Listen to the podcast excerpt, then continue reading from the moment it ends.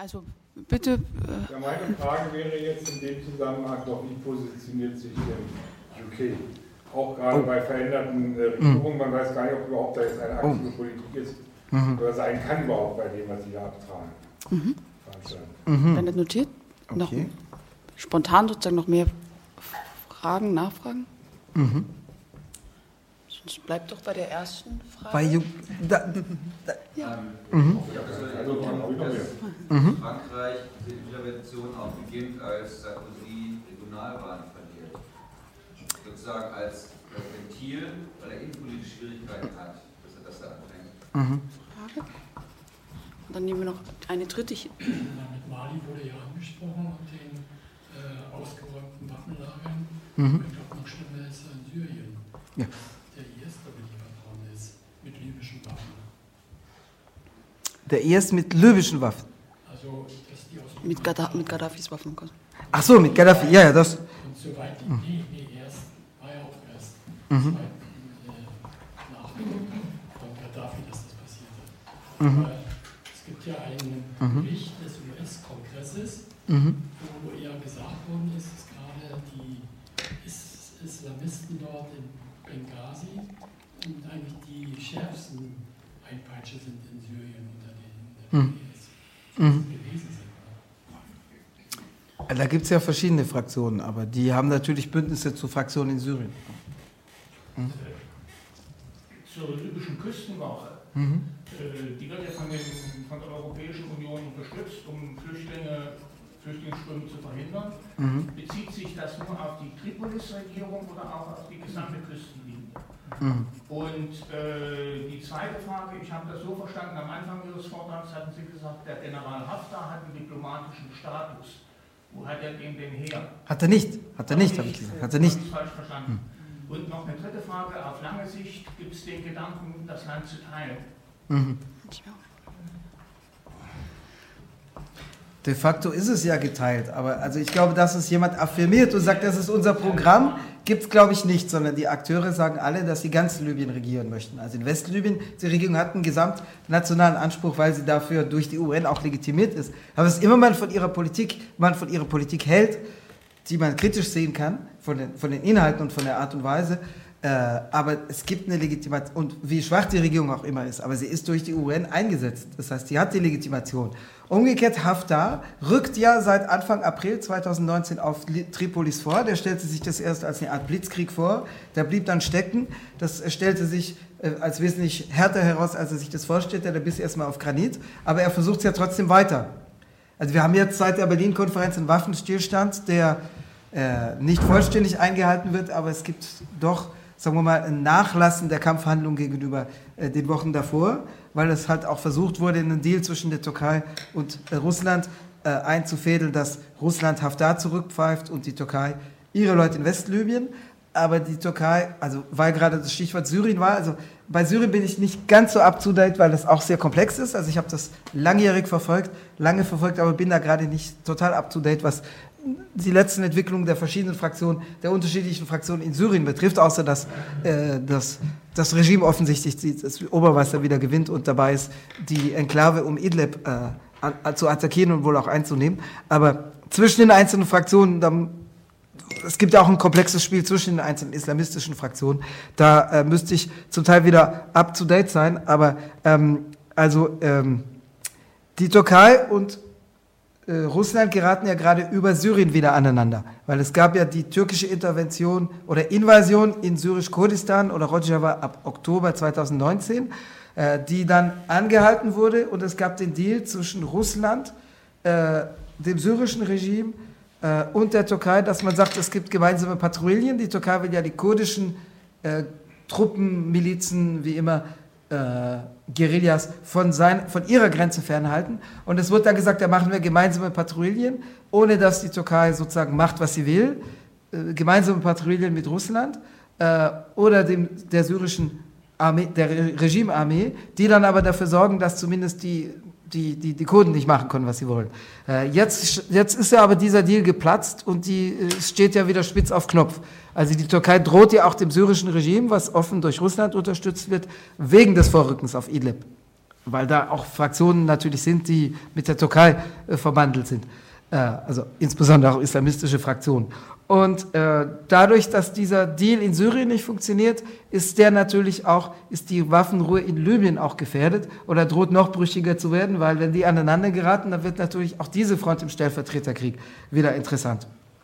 Aber das ist die Situation. Also zumindest von dem, was die Parteien wollen oder was sie behaupten, dass sie wollen, gibt es schon von beiden äh, Parteien das Ziel, das angestrebt wird, ganz Libyen zu regieren. Nur ist nicht absehbar, dass sie diesem Ziel näher kommen würden, weil die es hat im April 2019 so ausgesehen, als Haftar ganz Libyen einnimmt.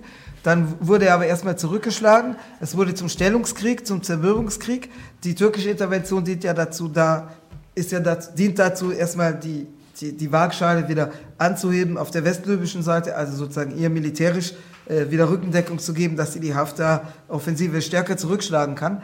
Das heißt, de facto ist das Land geteilt, aber ich glaube, dass die Hauptakteure, also die westlibysche Regierung und, äh, oder offiziell Nationale Einheitsregierung, so heißt sie auch, und Haftar, dass, sie, dass es nicht ihr politisches Programm ist. Ein, ausschließlich die ostlibyschen Regionalisten, die würden das wahrscheinlich wollen. Oder zumindest eine weitgehende Autonomie. Äh, was die Küstenwache betrifft, also die Küstenwache, mit der man zusammenarbeitet, die hängt schon von der westlibyschen Regierung ab und nicht von Haftar. Äh, das, also äh, Haftar hat auf dem, spielt auf dem Mittelmeer, soweit ich weiß, keine große Rolle. Äh, also die, äh, die westlibysche Regierung hat ja, äh, wie gesagt, was immer man davon hält, inhaltlich, aber sie hat formal und politisch hat sie diese Legitimation, durch die Vereinten Nationen als Einheitsregierung eingesetzt worden zu sein. Das heißt, die Programme, die die Vereinten, die, die, nicht die Vereinten Nationen, sondern die die Europäische Union startete, die sind tatsächlich mit der Einheitsregierung vereinbart worden nach 2016. Äh, da geht es insbesondere um die Ausbildung von Küstenwache, also tatsächlich natürlich, dass sie äh, Boote am Ablegen verhindern, wenngleich natürlich immer auch gesagt wird, es wird natürlich immer brav zugleich versichert und wir bringen denen auch bei, wie sie die Menschenrechte zu respektieren haben. Ist natürlich Kappes, wenn sie die Leute anhalten und da, daran hindern, am, übers Mittelmeer zu setzen, dann werden sie halt ans Land zurückgebracht und wie es dann am Land aussieht, ahnt man. Also viele sind in geschlossenen Lagern. Es gibt auch tatsächlich sklavenähnliche oder tatsächlich sklavereiförmige Arbeitsverhältnisse. Also es sind nicht alle in Lagern. Es gibt hier zum Teil die Vorstellung, dass alle Migranten in Libyen sind in Lagern sind. Es sind ungefähr zehn Prozent in geschlossenen Lagern, was aber Zehntausende von Menschen sind. Aber es sind eine halbe Million Migranten in Libyen. Äh, es sind auch viele außerhalb, nur äh, es ist nicht mehr so wie zu Gaddafi-Zeiten, dass die Leute überwiegend ähm, im zivilen Sektor arbeiten, also etwa als Maurer oder als Dienstboten, das gibt's schon auch, aber häufig verdingen die sich dann bei den Milizen, weil im zivilen Sektor diese Einstellungsmöglichkeiten auch zum Teil am Boden liegen. Äh, oder weil die, die, die auch keine Migranten mehr einstellen, weil es gibt auch einen rassistischen Druck auf die Migranten. Aus unterschiedlichen Gründen, zum Teil, weil denen vorgeworfen wird, dass es ihnen unter Gaddafi zu gut ging und zu gut gegangen sei und dass Gaddafi zu viel für die nicht äh, arabischen Afrikaner, also für die Subsahara getan hätte. Aber es gibt auch einen Rassismus in arabischen Gesellschaften, also Gaddafi oder nicht, mit oder ohne Gaddafi. Das sind auch frühere Sklavenhaltergesellschaften und äh, zum Teil aktuelle. Ähm, aber äh, also es gibt viele, die sich auf dem Bau verdingen, aber in prekärer als zu früheren Zeiten, als das Land zumindest stabil war. Äh, es gibt viele, die sich äh, als Zeit oder als Söldner auf Zeit bei den Milizen verdingen, weil es die Möglichkeit ist für Broterwerb. Aber es gibt auch viele, die tatsächlich auch das in der Regel auf Zeit, also in der Regel nicht auf Lebenszeit, aber die für zwei Jahre verkauft werden, dass sie zwei Jahre die Zeit abschuften, bis man dann äh, sagt, du hast jetzt deine Schuld abbezahlt für, für den Schlepper. Es gibt welche, die als Sklaven verkauft werden, es gibt welche, die in Lagern sitzen. Die Küstenwache verhindert dieses Übersetzen. Also vielleicht, wenn die EU sagt, wir bringen denen bei, dass sie die, die Menschenrechte einhalten, dass sie die Leute nicht direkt auf den Booten verdreschen. Aber was dann an Land passiert, hat mit den Menschenrechten herzlich wenig zu tun. Aber die Kooperation ist tatsächlich eine mit den, also offiziell legitimierten Behörden, weil tatsächlich, ich hatte nicht gesagt, Haftar hat einen diplomatischen Status, sondern er hat keinen weshalb es bemerkenswert ist, dass einer wie Macron sich erlaubt, den zu hofieren, auf gleiche Augenhöhe mit dem Premierminister, die, wie kritikwürdig der auch immer ist in seiner Politik, aber der, äh, der, der durch die Vereinten Nationen anerkannt ist. Und Haftar ist durch niemanden anerkannt. Also durch die Regierung in Tobruk, die aber nicht die Einheitsregierung ist. Ähm, die, äh, also zu Syrien zieht sich tatsächlich bis in meine Kenntnis, welche Fraktion da gerade mit welcher in Libyen verbandelt ist. Ähm, also der IS ist ja selber auf dem Rückzug in, in Syrien und äh, in Libyen ist er weitgehend rausgedrängt. Aber ähm, natürlich gab es davor, äh, also gerade weil der IS in Libyen, wie vorher erwähnt, in Syrte saß, also was früher die familiäre, politische und familiäre Hochburg Gaddafis war, da sind natürlich dann durch den IS auch Waffen weiter transportiert worden über andere Milizen die zu, ein anderes Profil haben, aber die schon auch zusammenarbeiten gegen Kohle. Also die, die, die rivalisieren miteinander. Die haben nicht ganz genau dasselbe ideologische Programm, aber natürlich arbeiten die zusammen. Die einen helfen den anderen mit Waffen aus oder mit, mit, mit, äh, mit äh, was weiß ich, mit äh, Haschisch oder äh, Alkohol trinken sie nicht, aber kiffen tun sie zum Teil. Äh, das heißt, äh, es steht ja nicht im Koran, dass man nicht kiffen soll. Äh, das heißt, ähm, da, da, da gibt es schon eine ökonomisch strukturierte Zusammenarbeit. Und natürlich, wenn in, in Syrte eine Hochburg des alten Regimes war, wenn da massenhaft Waffen liefern, dass da dann auch Waffen abtransportiert werden und bei der einen oder anderen Miliz landen, ist klar. Wo das dann aber in Syrien landet, das erzählt sich meine Erkenntnis. Zur Intervention von 2011. Natürlich gibt es bei sowas ein Motivbündel. Natürlich profiliert sich so einer wie Sarkozy damit auch innenpolitisch. Ich überlege gerade zurück, aber 2011 fanden keine Kommunalwahlen statt. Die Kommunalwahlen in Frankreich fanden statt im März 2008. Die waren da aber eine Weile her. Dann die nächsten im März, die sind alle sechs Jahre, die nächsten im März 2014 und jetzt wieder. In, in drei Wochen finden die statt in Frankreich. Es gab regionale Parlamentswahlen im 2010, im März 2010. Das heißt, es gab keine größeren Wahlen unmittelbar vor dem Beginn der Intervention. Die Intervention beginnt ja am 19. März 2011. Die UN-Resolution äh, UN-Resolution Nummer 1903 stammt vom 16. März, wo die Intervention beginnt am äh, 19. März. Das, das, das stand nicht unmittelbar im Zusammenhang mit Wahlterminen in Frankreich. Ich versuche gerade die Wahltermine Revue passieren zu lassen. Da waren aber gerade keine wichtigen Wahlen. Aber äh, natürlich hatte Sarkozy mit einem innenpolitischen Popularitätsverlust zu kämpfen und natürlich war eine Intervention, die als äh, außenpolitisch sowohl siegreich als auch Segen für die Menschenrechte verkauft wird. Natürlich dient sowas auch dazu, so wieder die, die, die, die, äh, de, de, de, der eigenen Regierung wieder ein bisschen zu, zu, zu Ruhm und Presse, äh, Presseberichterstattung zu helfen. Natürlich.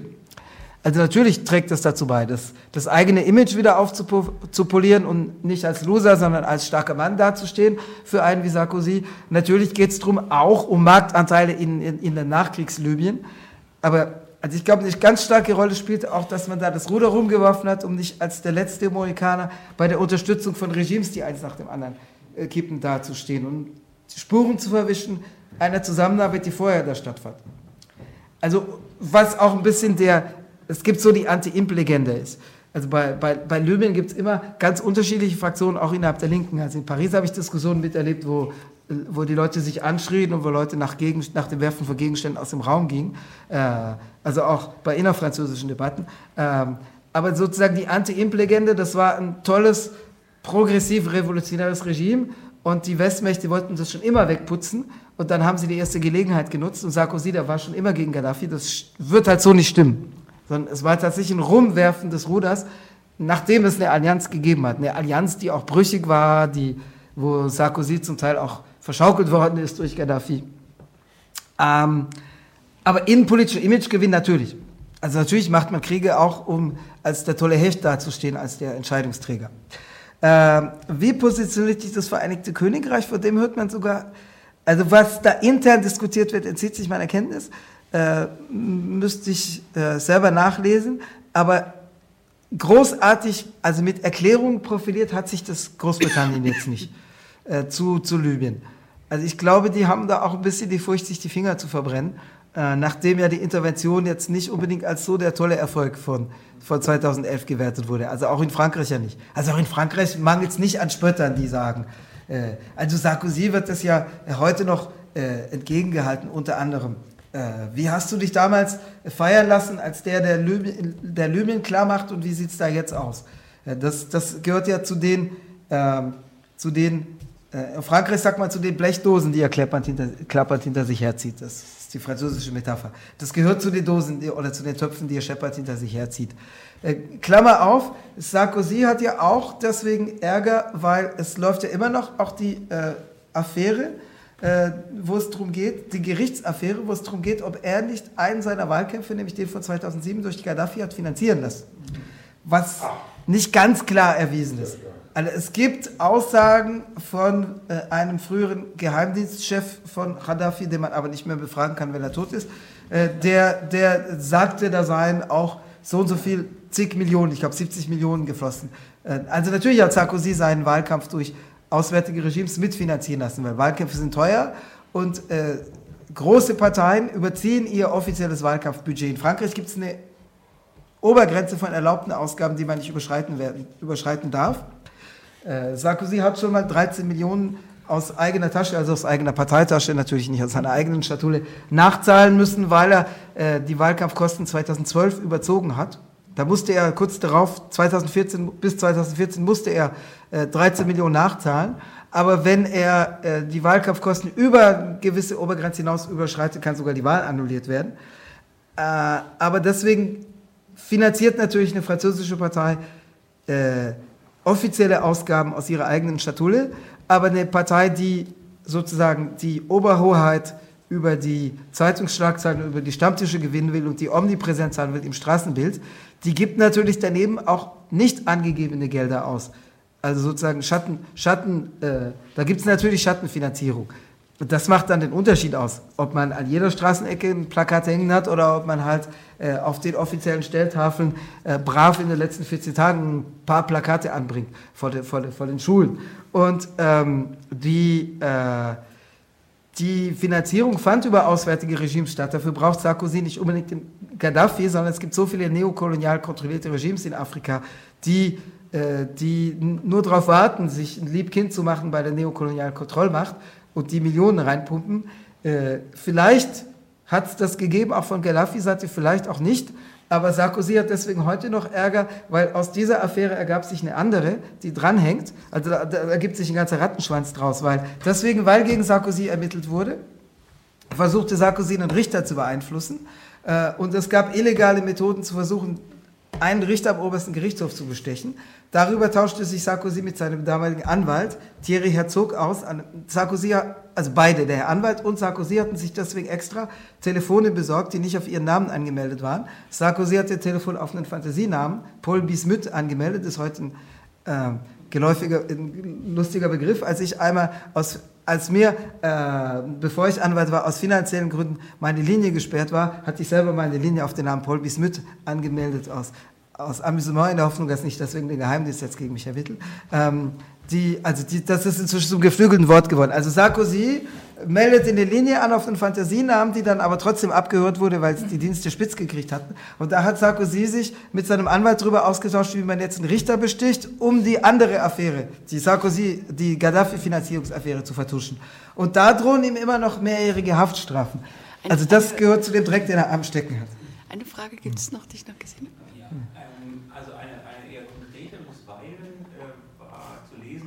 mhm. dass unterhalb der Ebene der kriegerischen Auseinandersetzung beide Parteien in Libyen auch aufeinander angewiesen sind, mhm. Haftar und Leute die, die Ölproduktion ähm, kontrollieren, mhm. aber die Geschäfte über die Zentralbank in Tripolis abgewickelt werden müssen und das passiert ja tatsächlich immer noch. Mhm. Das ist ja irgendwie ein, Paradoxon innerhalb ähm, dieser kriegerischen Auseinandersetzung. Mhm. Okay, inwieweit ist das zutreffend? Das ist das eine und das mhm. andere ist halt eher äh, so eine abstrakte Erwägung. Also ich, mhm. ähm, klassische imperialistische Politik setzt ja dann auch auf hm. Man, man führt einen Krieg in der Erwägung äh, des Regimes, das ich ersetzt durch ein anderes, das ich, kontroll, das ich kontrolliere, aus welcher der Motiven auch immer. Ähm, inzwischen sind ja eine ganze Reihe von Kriegen geführt worden, äh, insbesondere nach Osten, also seit, ich sag mal seit, der Wende 1990, hm. ähm, die erwiesen haben, dass es damit ja nicht mehr allzu weit her ist. Also das, was entstanden ist, ist ja einzig Chaos.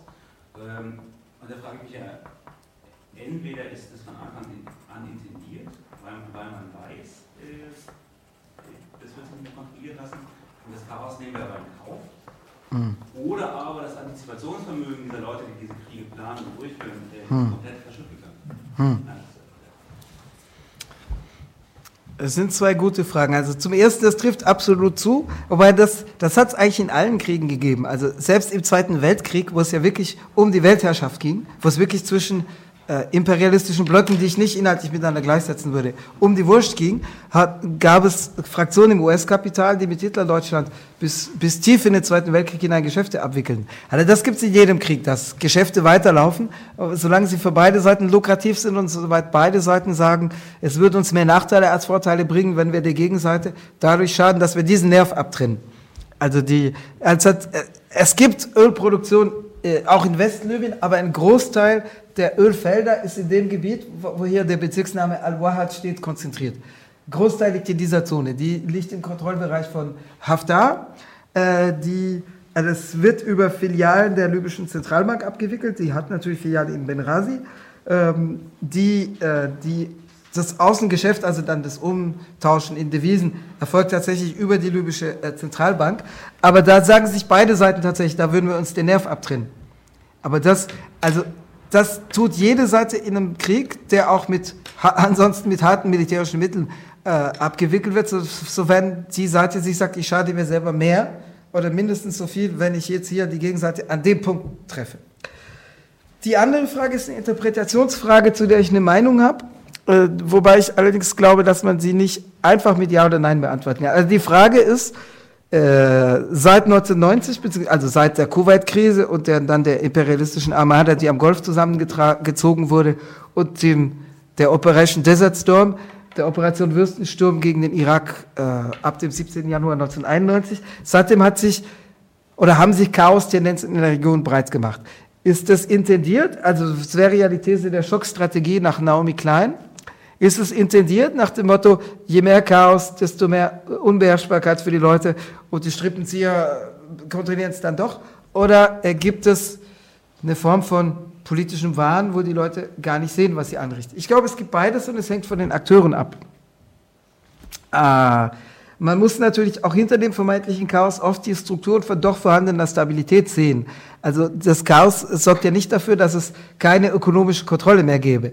Ähm, also ich glaube, es gibt durchaus Akteure, die selber überzeugt sind, auch wenn es Verblendung ist, aber die überzeugt sind davon, dass sie das Gute bringen, also mit kriegerischen Mitteln und auch mit Mitteln des Massenmordes und dass es, äh, dass es aber, dass sie nicht nur das Gute bringen, sondern dass die Leute nur auf sie warten. Also ich glaube, dass ein George W. Bush vielleicht wirklich überzeugt war. Der ist nun wahrscheinlich nicht der hellste. Ich glaube, dass der wirklich überzeugt war, dass die Leute im Irak nur darauf warten, den US-Amerikanern zu applaudieren und dass er ganz überrascht war, dass das so nicht erfolgte. Also ich glaube auch, dass er durch die Militärs ausgebremst wurde, die das nüchterner sehen. Ich glaube zum Beispiel, dass George W. Bush, der ja bis im Januar 2009 im Amt war, also bis nach der US-Präsidentschaftswahl vom November 2008, der dann durch Obama abgelöst wurde, ich glaube, dass er 2007, 2007 nicht 17, ich glaube zu wissen, dass nach dem, was man lesen kann, dass äh, George W. Bush 2007 tatsächlich in Erwägung zog, den Iran, äh, Iran, nicht den Irak, den Iran anzugreifen, was dann aber nicht stattfand, auch weil das Pentagon, also die militärischen Entscheidungsträger gesagt hatten, bist du wahnsinnig, bist du wahnsinnig. Aber Iran ist ein größerer Brocken und also entweder äh, gibt es einen Krieg, der wesentlich größer wäre noch als gegenüber dem Irak, und da muss man das wirklich platt machen. Oder wenn das Regime, also wenn das Regime nicht verschwindet, und das ist wirklich ein großer Brocken, auch mit Millionen Anhängern, die mobilisierbar sind. Das Regime kann zwar nur auf eine Minderheit im eigenen Land verbauen, aber es gibt eine soziale Basis. Nicht die Mehrheit der Gesellschaft, aber es gibt eine, wie man jetzt in diesem Jahr gesehen hat. Äh, zum Glück nicht die Mehrheit der Gesellschaft sicherlich, aber es gibt, es gibt eine soziale Basis, die mobilisierbar ist. Kann man darüber diskutieren, wir haben auch iranische Genossen im Saal. Ähm, aber äh, wenn man das Regime nicht wegputzt, dann geht es nur gestärkt hervor. Wenn es noch da ist, dann wird es das nutzen, um erst recht die Reihen zu schließen, weil dieses Regime, es steht für eine Form von, ich sag mal, rechtem Antiimperialismus. Also die Rhetorik betreffend den äußeren Feind wird immer dazu benutzt, auch nach innen die Reihen zu schließen und natürlich auch die sozial progressiven Kräfte platt zu machen. Aber seit der Botschaftsbesetzung Teheran hat das Regime das immer eingesetzt, sozusagen die Rhetorik vom äußeren Feind, mit dem es durchaus auch eine kalkulierte Eskalation gibt, die man dann auch zurücknimmt, damit es fürs Regime nicht bedrohlich wird. Aber äh, also so ein Bush ist da im Zweifel eher der, der selber an seinen Wahn glaubt, wo dann aber auch Leute, die, sagen wir mal, militärischen Erhellsicht haben, ihm sagen, das nicht, das, das bringst du nicht. Ich weiß nicht, wie es bei Trump aussieht. Ich glaube, Trump sieht es etwas zynischer und Trump sagt sich tatsächlich, wenn ich einen Krieg vermeiden kann, also wenn ich zu hohe Kosten vermeiden kann und sonst meine Muskeln zeigen kann, dann ist es mir wurscht. Es ist mir doch wurscht, wie es da vorher oder nachher aussieht. Wobei, es ist ja auch eine Wahl zwischen Übeln. Also wenn man einen Krieg gegen so ein Land führt, ist ein großes Übel und ist Massenmord.